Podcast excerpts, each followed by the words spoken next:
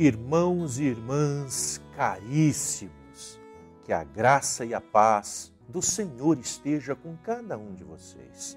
Estamos iniciando mais uma edição do programa Verbum, a Palavra de Deus e nossa Diocese de Santo André, que é transmitida pela TV Mais, por podcast e por todas as mídias sociais de nossa Diocese.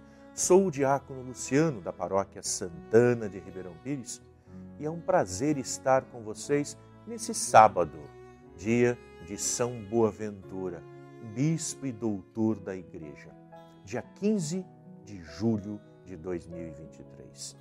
Convido vocês a refletir o Evangelho de Mateus, no capítulo 10, versículos de 24 a 33.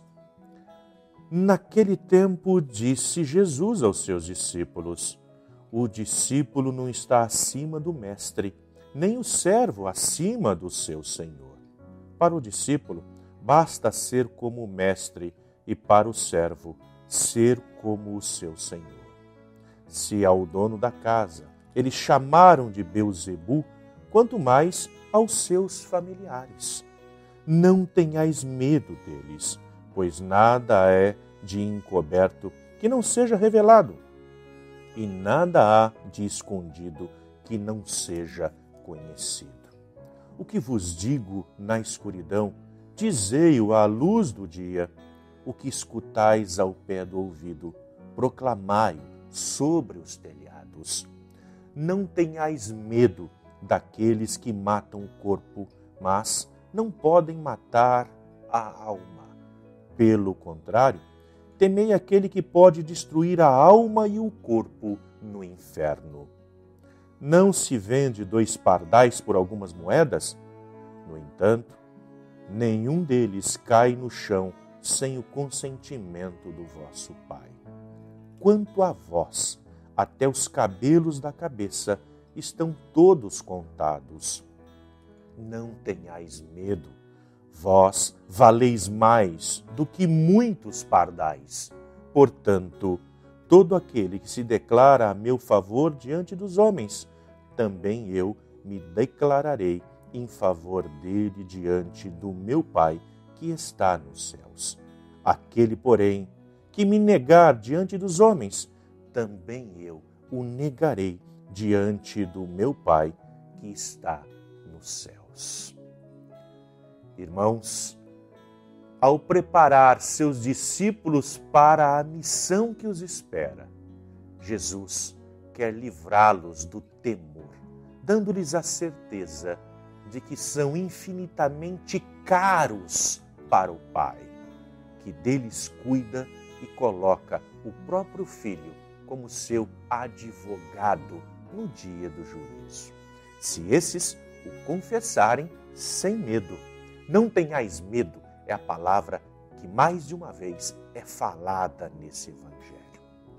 Mas Jesus também deixa claro: se alguém pensar que a pertença à igreja, por estar na igreja, isso signifique refúgio seguro, coberto de todas as tempestades e perseguições, bastaria essas palavras do evangelho de hoje para desiludi-lo, desiludir a qualquer um que queira seguir Jesus.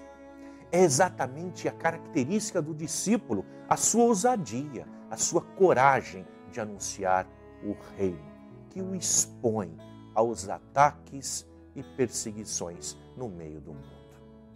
Ainda hoje, como em todos os séculos da história da igreja, em certas partes do mundo, os discípulos de Jesus, os discípulos de Cristo, acham conforto nas palavras sempre verdadeiras do Cristo. Não tenhais medo dos que podem matar o corpo, mas não tem poder para matar a alma. Quem vive na paz deve sentir necessidade de rezar pelos irmãos que sofrem, sejam violências pelo nome de Cristo, para que o Mestre os fortaleça nas provações.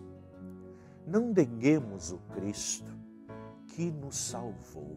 Não neguemos o amor que nos gerou, nem mesmo o Espírito que nos santificou. Sejamos firmes na fé, mesmo diante das perseguições do mundo. Caríssimos irmãos e irmãs, estamos terminando essa semana. Foi muito bom estarmos juntos refletindo durante todos esses dias essa palavra de Deus que entra pelos nossos ouvidos e que faz morada no nosso coração e que gera frutos em nosso meio. Ao finalizarmos esses dias de graça, roguemos ao Pai do céu que nos recubra com as suas bênçãos. Que abençoe-vos o Deus Todo-Poderoso, o Pai, Filho e Espírito Santo. Amém.